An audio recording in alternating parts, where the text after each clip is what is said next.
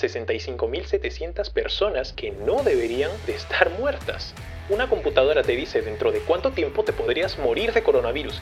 ¿Qué tal? ¿Cómo están amigos? Bienvenidos al primer episodio del podcast. Yo soy Kenny Makes Coffee y esto es Café con K.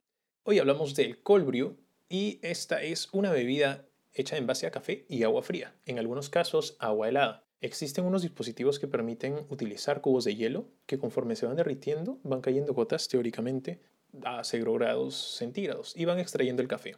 Ahora, esto hace que el cold sea una bebida bastante refrescante y deliciosa, si es que la preparamos con café de especialidad, obviamente. Es decir, un café de especialidad es aquel café que ha sido certificado por un catador especialista y le ha otorgado al menos 80 puntos en una escala de 0 a 100. También sabemos que los antioxidantes son moléculas que retardan el envejecimiento de las células, es decir, que envejecemos de manera más lenta. Ahora, si antes no lo sabían, ahora ya lo saben. Un estudio científico de Nini Rao y Megan Fuller, ambos son del Departamento de Química y Bioquímica de la Universidad Thomas Jefferson en Filadelfia, mostró que los cafés calientes contenían mayor cantidad de ácidos que incrementan el efecto antioxidante, a diferencia de los cafés extraídos en frío. Esta es una razón más para consumir café caliente, sobre todo en este invierno, que está bastante frío. Bebes más café y envejeces más lento. Además de que previenes también enfermedades como el Alzheimer, cáncer y enfermedades cardíacas. Podrás decir que estoy loco, que lo he visto. No, no, no, no lo he visto por ahí. No hablo por hablar. Aquí tenemos que fundamentar lo que decimos con estudios, con hechos científicos. Así es que si quieres ver esta información, la puedes buscar en mi Instagram. Búscame como Kenny Makes Coffee.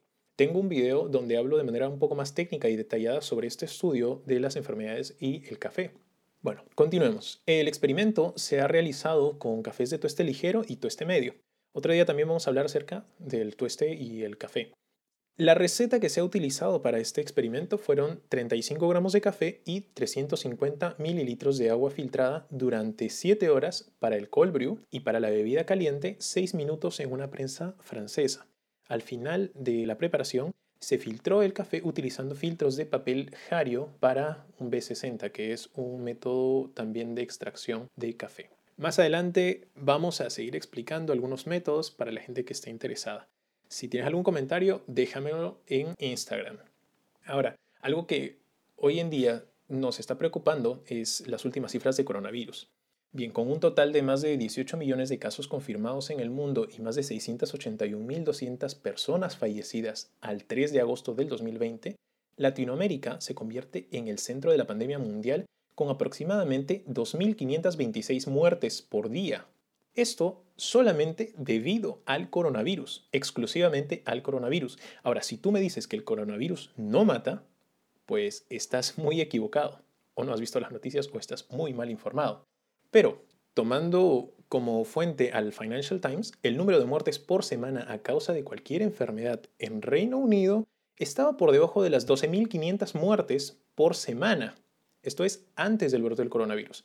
Sin embargo, en el pico máximo de la pandemia se registró un 45% de excedente de muertes. Es decir, si antes morían un poco menos de 12.500 personas por semana, ahora mueren 25.000 por semana.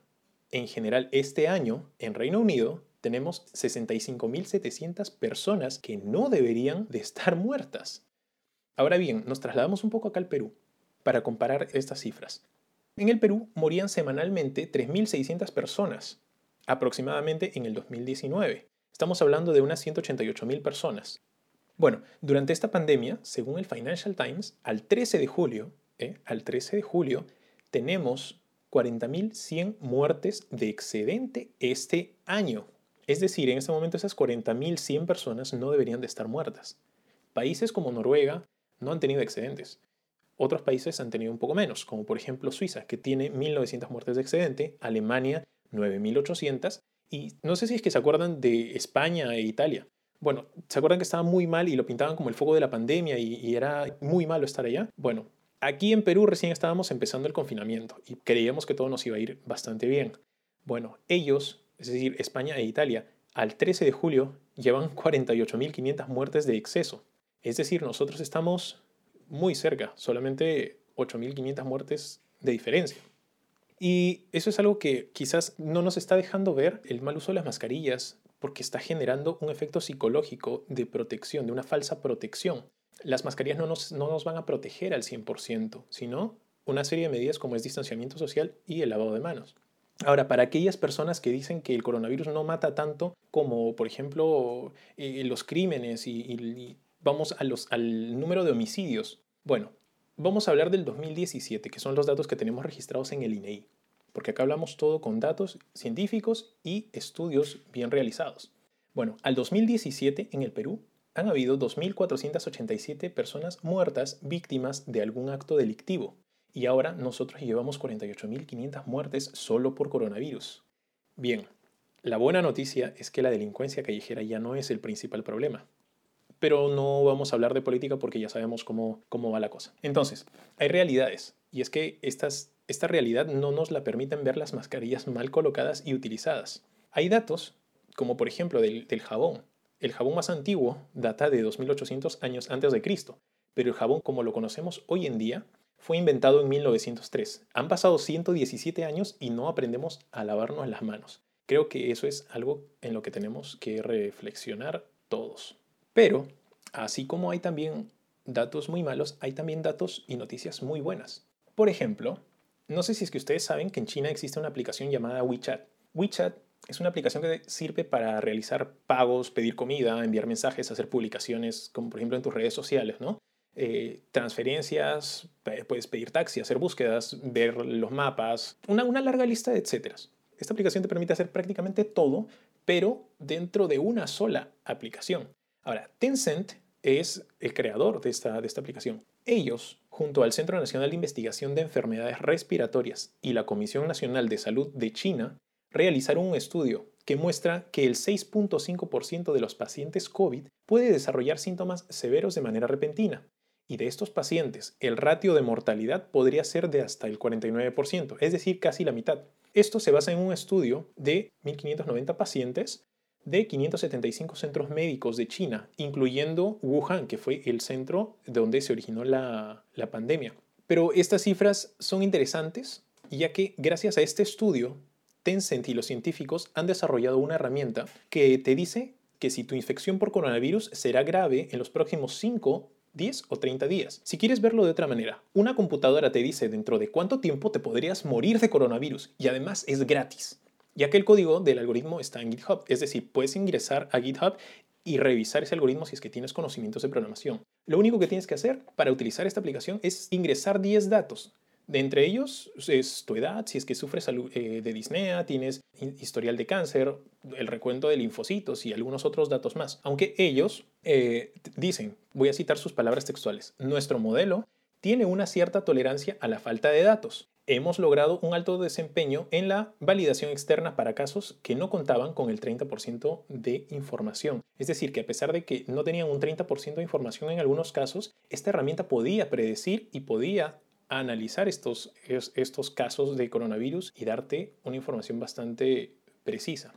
Y esto debido a que hay una tecnología detrás que es el Deep Learning. Se ha basado en Deep Learning, pero ¿qué cosa es el Deep Learning? Es un conjunto de algoritmos de aprendizaje automático. Esa es la definición formal. Aprendizaje automático o Machine Learning, Machine Learning que intenta recrear la inteligencia humana, es decir, que esta inteligencia artificial aprenda en base a su propia experiencia y se autoprograme a sí misma para poder mejorar la forma en la que genera el conocimiento a partir de grandes cantidades de datos, o lo que hoy en día conocemos como Big Data, que son la gran cantidad de datos que se recogen a través de Internet, que lo hace Google, lo hace Facebook, lo hace Amazon y todas y muchas de las grandes empresas que conocemos hoy en día en el sector tecnológico. Esta herramienta se utiliza en, el triaje, es decir, lo que hacen cuando tú vas al hospital y antes de atenderte te toman algunos datos, como por ejemplo la temperatura y la presión, ¿cierto? Dependiendo de si es que es una emergencia, toman muestras de sangre y para casos de coronavirus te toman incluso rayos X. Eso creo que ya lo sabemos muchas personas.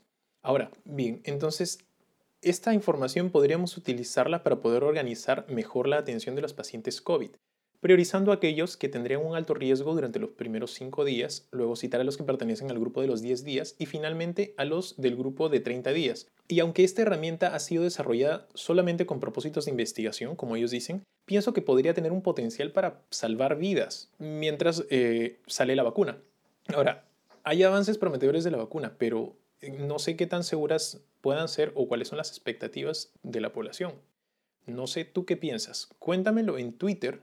Búscame también como Kenny Makes Coffee con una sola E al final porque, ah, bueno, cosas de Twitter no permiten la última E. Y si quieres ver los enlaces y el material de donde sale toda esta información, porque te encanta la ciencia o porque simplemente no me crees, de hecho, no me creas, no me creas, revisa la información, búscame en Twitter, Kenny Makes Coffee, sin la E del final, y en Instagram como Kenny Makes Coffee, ahora sí con las dos Es al final. Voy a estar posteando los enlaces, las referencias, los papers científicos y algunos gráficos para que puedas ver toda esta información. Nos estamos viendo en el siguiente programa. Yo soy Kenny Makes Coffee y esto es Café con K.